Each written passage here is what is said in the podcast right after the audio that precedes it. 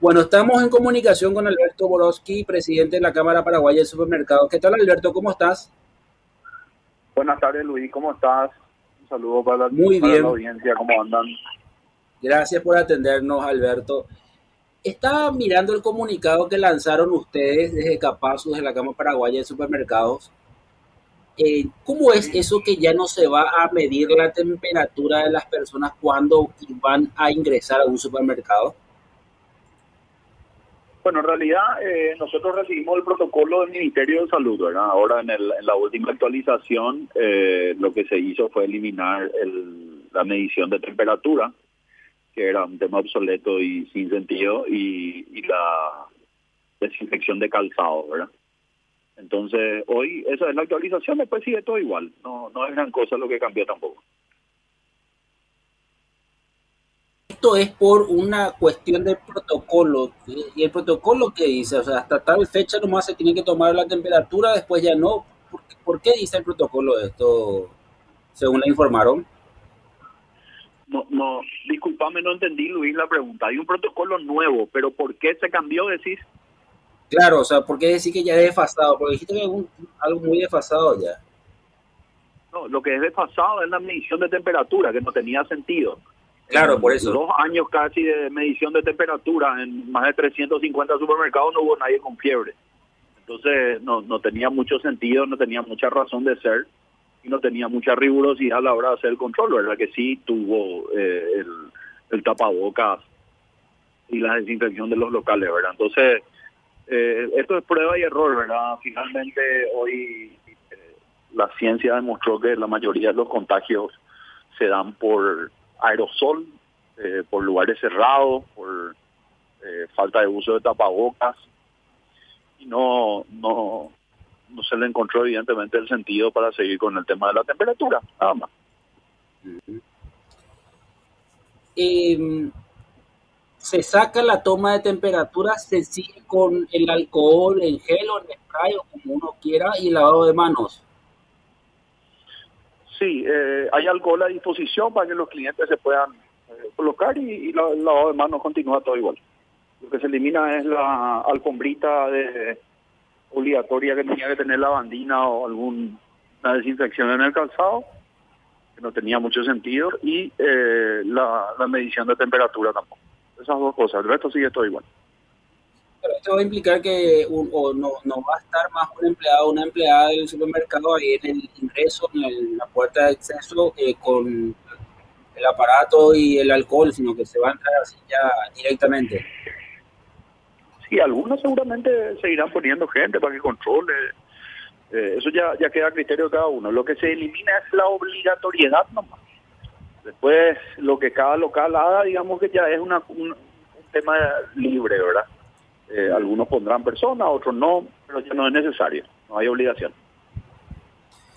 Bueno, Alberto, ¿cómo están evaluando ustedes las, las ventas en los supermercados en este mes de agosto que ya se va? Hay, ¿Se puede medir desde la situación eh, de un supermercado si vende, si estamos mejorando con, económicamente, hay más plata eh, circulando? Eh, o eh, todavía no podemos arrancar como hay que arrancar la recuperación?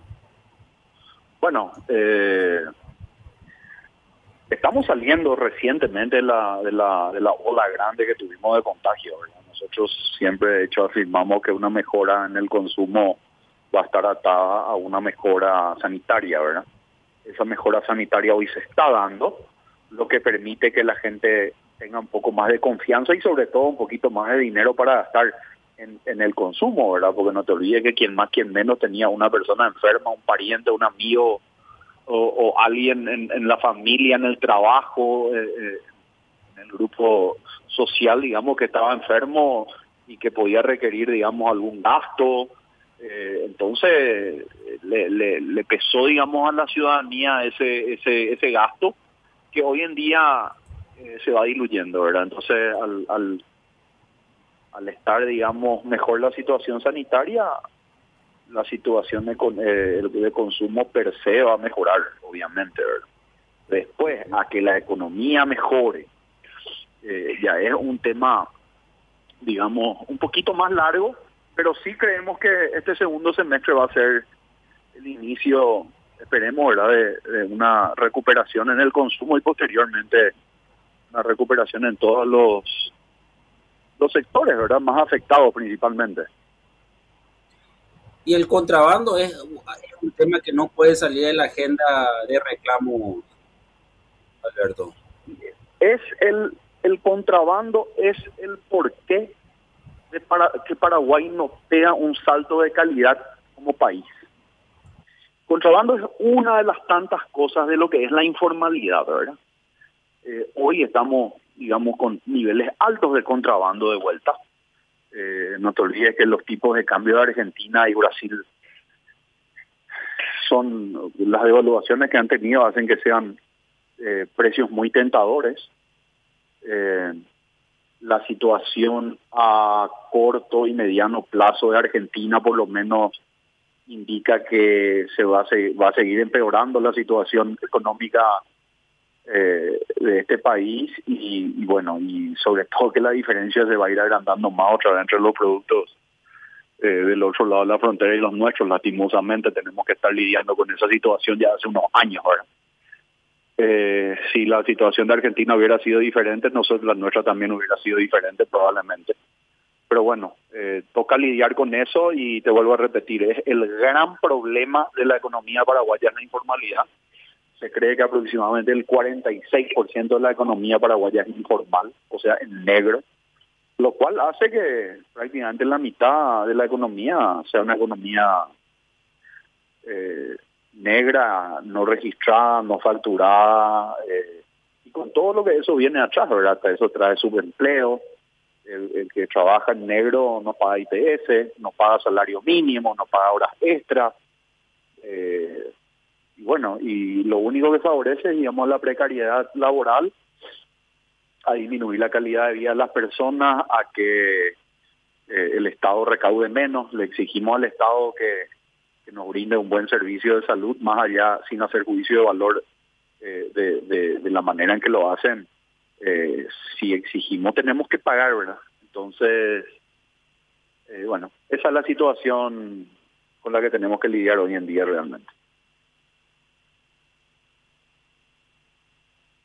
Los integrantes de la Cámara, como, como socios, como parte de, de la Cámara, han expresado en algún momento que se, volvió a aumentar, por ejemplo, la cantidad de personas contratadas para los supermercados o se frenó totalmente eso, Alberto?